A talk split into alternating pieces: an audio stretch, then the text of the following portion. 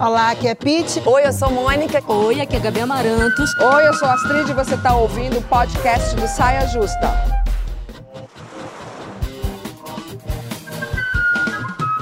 A gente já sabe que quem vê cara não vê o que vai por dentro da pessoa. Né? Quem vê cara não vê coração.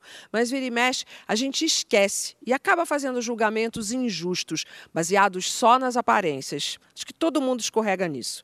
O ativismo, então, em muitos casos, mostra a face mais radical de nós mesmos. Às vezes é preciso sim dar uma certa engrossadinha para sermos respeitadas. Linda Quebrada é uma artista provocadora que se define como terrorista do gênero e, como na canção mais recente, também um míssil. I miss you. Eu adorei o I miss you, um míssil.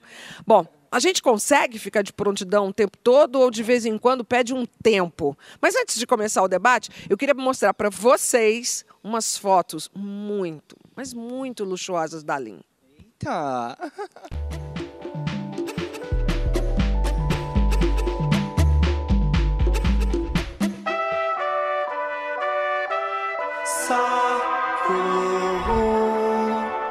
sua direção. Ai, gente, que coisa linda! Nem Linda sabia que era tão você. bonita assim. Tudo isso, ficou tudo. Eu sou assim mesmo, vocês acham, vendo aqui de pertinho? Tô- Não, você é mais linda, mais linda ainda. É, sabe por quê? Porque Obrigada. na foto não vê o conteúdo. Agora a gente vai ver o conteúdo. Vai ver o coração, será? A gente também, eu acho que sim. Aqui a gente, a gente tem esse dom. Vem cá, Aline, você é, considera o fato de ser uma mulher trans, travesti. Aliás, como é que você prefere ser chamada? Hoje eu fiquei com essa questão. Eu prefiro de como trans travesti. ou de travesti? Como Travesti. travesti. Porque é uma atitude política. Hoje em dia, te chamar. Eu não estou te ofendendo, eu não estou querendo dizer nada. Não, de forma alguma. Por favor, você está me elogiando. Por favor, gritem-me, travesti. Travesti, linda. Vem cá. Então, como uma mulher travesti, você, eu imagino que teve que criar uma personagem, ou algumas personagens, para se proteger da sociedade. Criou?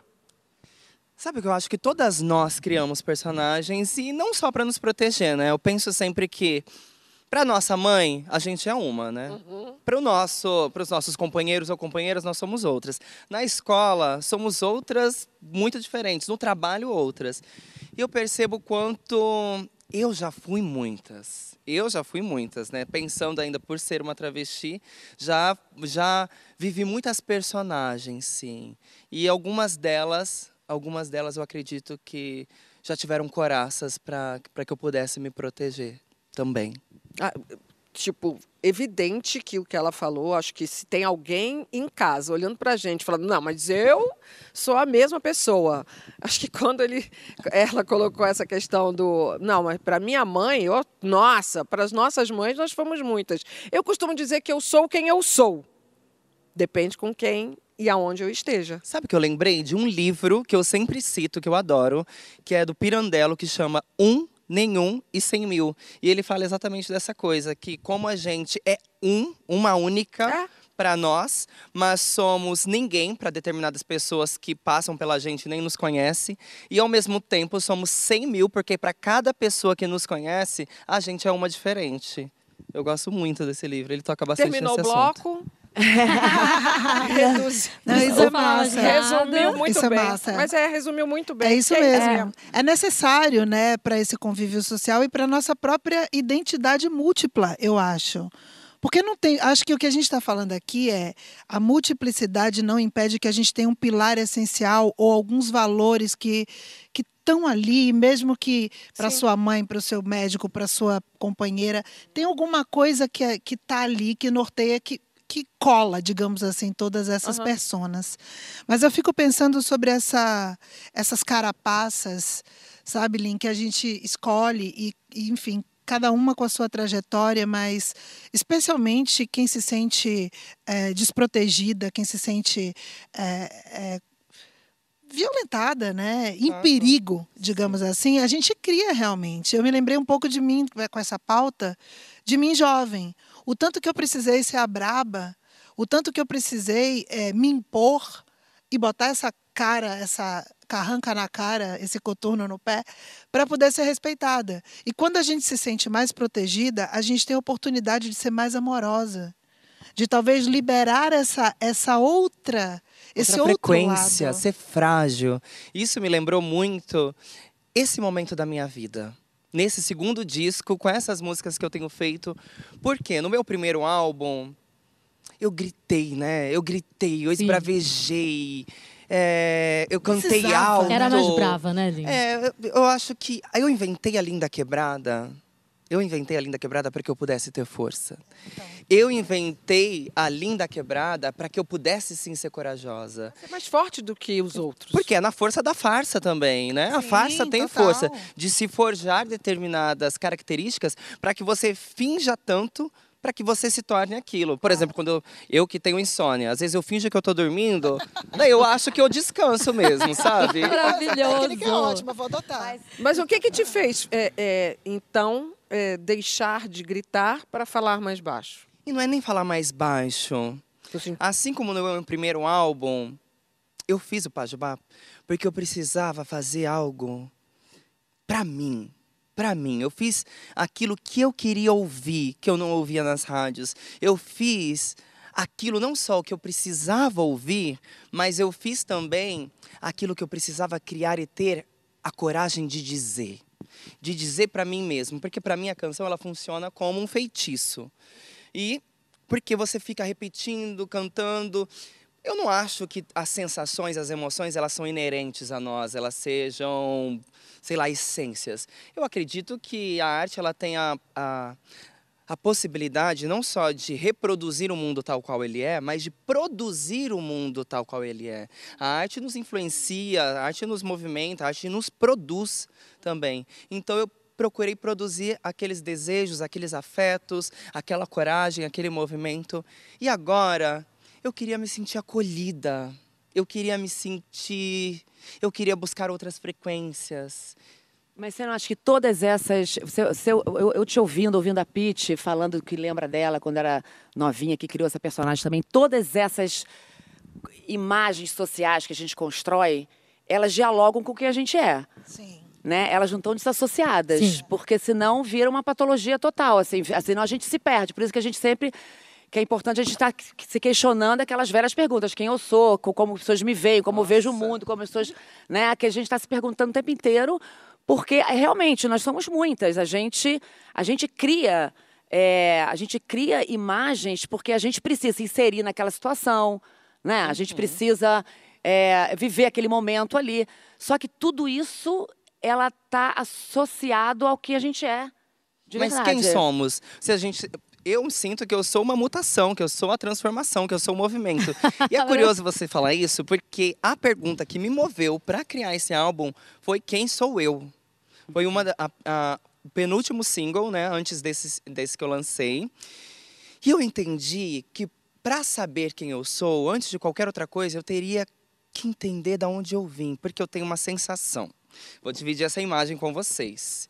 Eu tenho a sensação de que quando eu fui fazer o Pajubá, eu sabia exatamente para onde eu tinha que ir. Então eu fui, fui indo, fui indo, fui lá caminhando. Daí no meio do caminho, abriram-se as cortinas, acenderam as luzes, começaram a me fazer um monte de perguntas.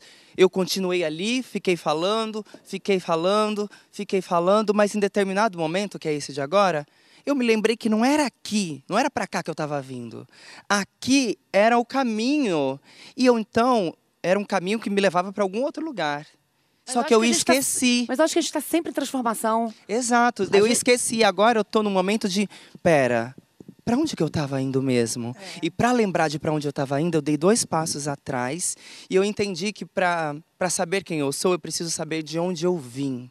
Eu preciso Nossa. resgatar Mas aí, determinadas nome memórias. de essência, foi aquilo que a Pete falou. Não acredito em Tem essência, coisas gente. Que são o que a gente é na essência. Não, não acredito Acho em essência. Acredito que a pergunta- Não, gente por que, seja. você não acredita? Não, acho que acredito em existência. Eu acho que a existência precede a essência. Acredito que a gente seja só camadas, camadas, camadas, camadas, camadas, camadas. Isso e é esse é o núcleo da coisa. chega uma gota e aquela gota lá não, do final. Não, não. Ainda tem camada, não meu tem, amor. Não tem, Bonequinha russa. Tem um babado. Mas eu fiquei a- pensando nessa coisa do dress code social também, né? Porque tem essa parada de, de você ter que se padronizar para determinadas situações, não só na vestimenta. A gente recebe convite, né, que vem ali é, dizendo qual é o traje que a gente tem que vestir, mas tem também os códigos de conduta de como a gente tem que se comportar. Então, isso também vai influenciando todas essas transformações que a gente vai, essas máscaras que a gente vai colocando, essas camadas que a gente vai tirando, como a Lin falou. Mas eu queria que você falasse um pouco desse momento amoroso, porque eu acho que é muito importante a gente humanizar e a, a gente, pra- você é uma das pessoas mais amorosas que eu conheço assim quando a gente se encontra é uma festa é um amor é um beijo e eu acho, eu acho você uma figura assim eu vejo um coração gigante e eu queria que você falasse um pouco dessa fase e eu acho que é muito importante também para travestis eu acho muito legal quando você ressignifica quando você pega essa palavra e você coloca é isso que eu sou e grita mesmo grita em travesti porque eu sou esse orgulho mas da gente mostrar que esses seres humanos lindos que eu sou apaixonada são assim seres humanos cheios de amor.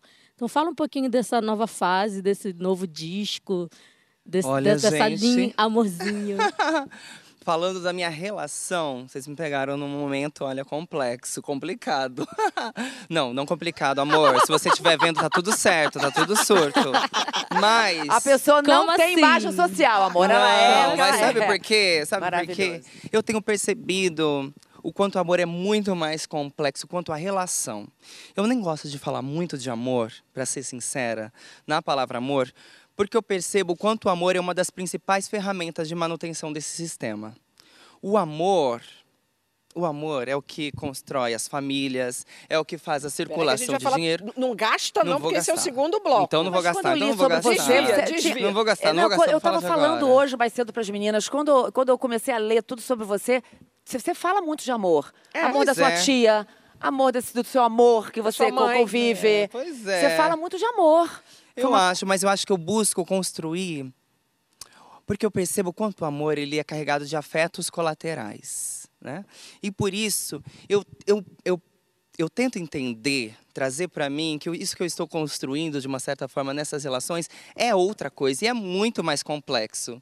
Isso agora com a minha parceira, nas minhas relações, eu entendo que é uma coisa tão única, tão preciosa, tão difícil, né? Porque vamos falar a verdade, amar e ser amada, se a gente for colocar nesses termos, não é fácil. É muito complexo. A gente estava conversando agora na pandemia, morar juntas. Eu era louca para casar, assim, ó, nos três meses de namoro, eu já estava eu já tava chamando para morar junto comigo. E vocês já estão juntos há três anos. Vai fazer três É- é anos. pré-pandemia. É, vai fazer três anos. E daí ela não aceitou. Daí eu falei assim, nossa, que raiva. Vai cair o braço se morar junto comigo? Vai acontecer alguma coisa? O que, que, que, que tem de tão ruim que você não quer casar? E agora, depois de tudo isso, eu sinto que. Porque a gente acaba se confundindo muito também, né? Sim. Na relação, imagina, dois anos de pandemia, morando na mesma casa, ainda, ainda mais agora também, que ela está em transição. Começa uma a usar a roupa da outra. Acho que de alguma Mistura forma. tudo, vai uma vai se misturando. Agora, sabe o que eu achei interessante que você falou? Você falou da busca do seu disco, aí você falou assim, que você se perguntou quem sou eu. E te ouvindo falar, eu me identifiquei de alguma forma, porque se eu me pergunto isso, eu penso quem sou eu agora. Por quê? Quem sou eu agora, e talvez seja essa coisa que a gente confundiu com a essência, quem sou eu agora não vai ser a eu de amanhã ou a de depois de amanhã. Total. Mas você não essa acha que o tempo força. todo, essa eu de agora e essa eu de amanhã é uma mulher de caráter? Não, eu mínimo. eu entendi o que ela falou, porque, Mas por é exemplo, a caráter? gente vê, a gente vê. Ah, aqui- eu posso te garantir que o meu é completamente diferente do do Ricardo Salles, por Ah, exemplo. não, mas, a gente- Por exemplo. mas aqui a gente estava falando, Astrid, sobre essa escolha estética, por exemplo, e o quanto Aí é você outra- comunica através da sua escolha estética. Então, por exemplo, Muito. quando eu escolhi, por exemplo, me tatuar ou eh, modificar meu corpo com piercings, ou pintar meu cabelo, ou usar determinadas roupas, eu escolhi passar uma uma sensação. E isso, o que, que eu queria dizer com isso? Além de eu estou me protegendo, eu queria dizer mais do que isso. Eu queria dizer, eu sou dona deste corpo.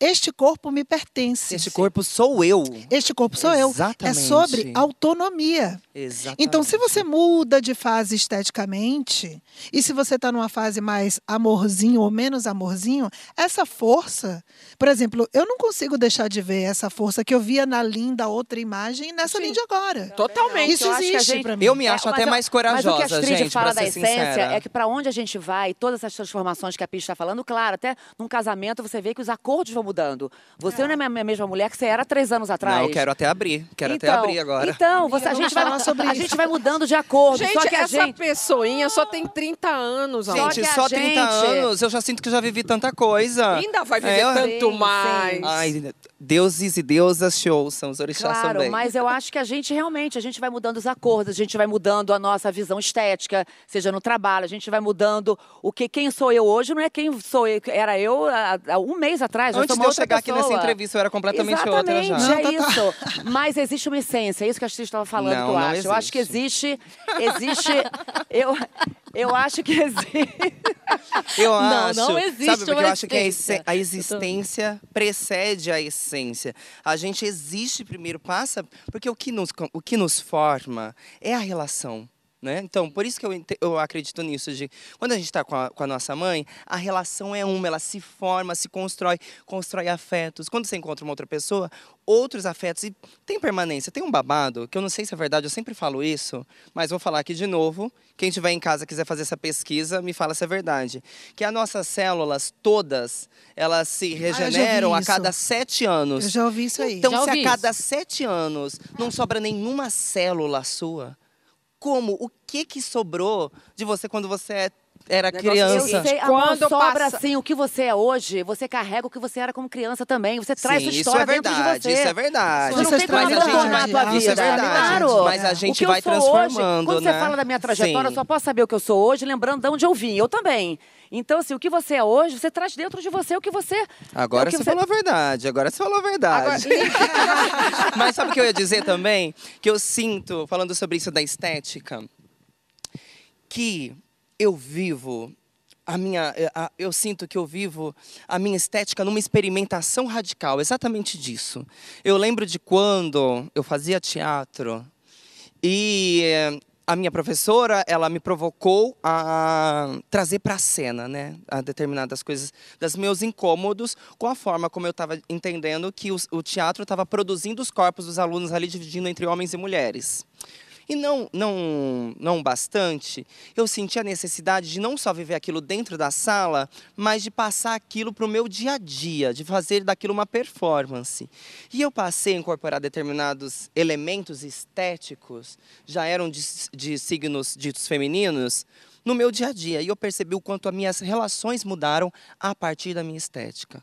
O quanto o outro, a partir da estética, daquilo que eu estava trazendo para o meu corpo, incorporando a mim, passaram a, a tornar diferente tudo isso. Quando eu faço a minha cirurgia de prótese.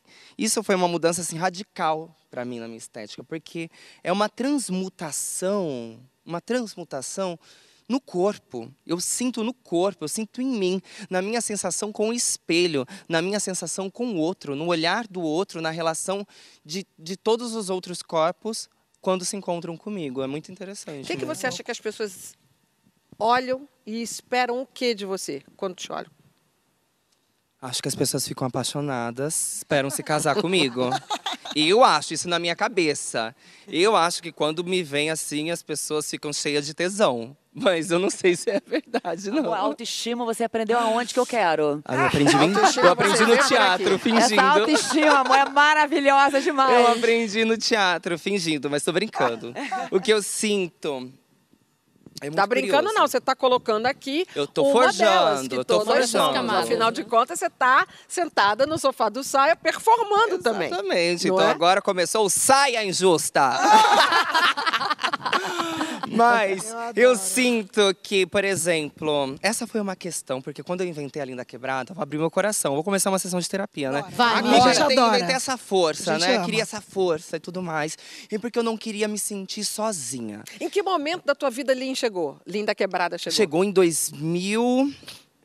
Gente, agora deixa eu voltar aqui. Não, não precisa ser o Acho ano, que mas 2000 que momento, 2015. O que estava acontecendo ali com você? Foi no- depois de um câncer. Eu tive um Você câncer. já tinha saído da religião?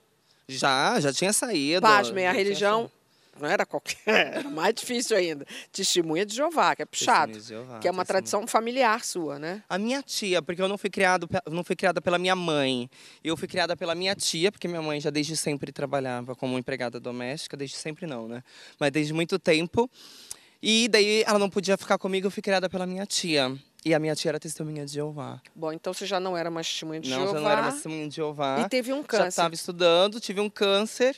Eu era muito do corpo, eu sou muito do corpo. Eu Sim. não É. sinto, eu sinto que até que eu sou reduzida em determinadas entrevistas que falam que o meu trabalho parte do gênero ou qualquer outra coisa assim, porque eu sinto que o meu trabalho, a minha atuação, parta do corpo. Eu sempre fui muito apaixonada pelo meu corpo. Eu sou extremamente apaixonada pelo corpo e as suas possibilidades. E quando eu invento a Linda Quebrada, eu não queria me sentir sozinha, porque eu já estava com esses incômodos relacionados ao olhar do outro sobre mim. E a produção artística, como a, a- a arte reitera muitas vezes esses padrões, esse olhar e tudo mais. Só que, depois de um tempo, eu percebo que a Linda Quebrada se tornou uma projeção muito maior do que eu. Eu costumo brincar que foi como o Venom, lembra do Venom do Homem-Aranha?